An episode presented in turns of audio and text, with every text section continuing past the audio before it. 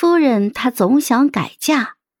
第一集，林景考中探花郎之后，迟迟未归乡。乡人看我的目光里充满了同情，一致觉得林景是要把我这糟糠妻给弃了。我也不负众望，像模像样的抹了两滴眼泪之后，便紧锣密鼓的张罗着改嫁一事。唉，若非爹爹遗愿。我和林景原本便凑不到一起的，如今分道扬镳正好。然而就在没人找上门的紧要关头，林景回来了。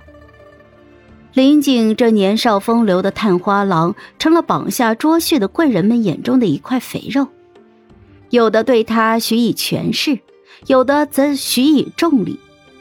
但是林景想起还在家乡苦苦等他的妻。皱着眉，都一一拒了。为了让妻进京之后能有个落脚之处，他在京中耽误了一些时日，安置好新宅，这才急匆匆的往回赶。不想到了家门口，瞧见的却是他的妻正哭哭啼啼的要改嫁。被夫君撞破，我想改嫁，场面一时之间有些尴尬。林景客气的送走了媒人。转过身来就看着我。天色不早了，夫人可用了餐食？我有罪，就算林景休了我也不过分的那种。我居然让堂堂探花郎用提笔作文的手给我做饭。我羞愧的多扒拉了两口米饭，但是不得不说，林景的手艺是真好啊！我碗里的饭和桌上的菜盘子很快便见了底。就在我一脸满足的摸着圆滚滚的肚子的时候，林锦淡淡的开了口：“夫人用好膳了。”我点头，他正襟危坐。那便与锦聊聊改嫁一事吧。闻言，我一口气没上来，噎住了。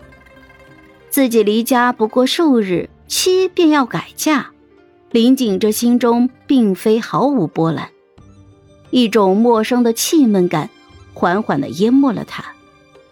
做好的晚膳，他一筷子都没有动。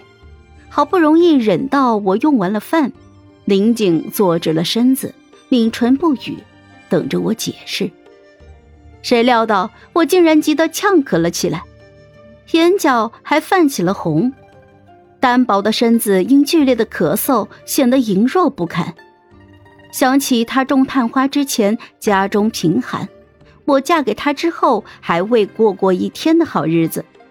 林景这心中的气，当时便泄了一半。待到我轻拽着他的衣袖，怯怯的望向他时，林景心中那股莫名的情绪，早就已经潮水般的退散了。可是我却忽然用帕子捂着脸，瘦削的肩膀抖动了起来。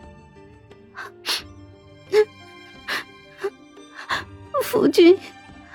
写错了，错在不该不相信夫君，以为夫君真的像乡人所传的那样，要弃了我这糟糟。看着我哭到几欲背过气去，说话都说不利索了。林景心头一紧，他顿了顿，手足无措的就安慰我。夫人莫哭，锦没有怪罪夫人的意思。谁料我却哭得更大声了，好似存了满腹的委屈无处诉说。可是他做错了什么？于是林锦就反思起了自己来。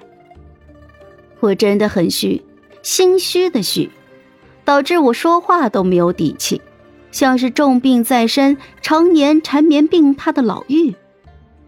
为了防止林景暴怒之下拎起做饭用的菜刀追杀我，我捂着帕子在林景的面前忏悔着，哭的是一把鼻涕一把泪的，哭着哭着，便哭出了真情实感来。我悔呀，终究是动作慢了一步，这一下改嫁不成了。林景说他不怪罪我，我却哭得更大声了。为什么不趁机休了我呢？我俩根本就不合适啊。他舞文弄墨，我大字不识几个；他天天读的是四书五经，我天天歪在榻上翻画本子里的图。他喜静，我却偏好热闹。我新认识的姊妹阿花跟着他的兄长念过几天书，他形容我是静若处子，动如疯狗，简直辱没了江子京这样文雅的名字。想当初，林锦准备科举，在家中苦读，我为了不碍着他，连大气都不敢喘，好生安分了一段时间。林锦就夸我温柔娴静，我脸上带着笑，心里却是骂着娘。好不容易熬到他进京赶考去了，我长吐了一口恶气，扭头就跑到了阿花家去诉苦。后来听说林锦嫌弃我，不愿归乡来接我。我心中大喜，谁料这好日子没过几天，他竟然回来了。我悲痛望天，这日子没法过了。看着眼前哭成泪人的妻，林锦心中颇为的悔恨。其实也怪他，先前冷落了我，才让我如此的没有安全感。一点风吹草动，便让我惶恐不安。着急着要改嫁，他怎么可能会弃了我呢？江老爷临终之前将我托付给了他，我便不只是他的妻，更是他肩上的责任。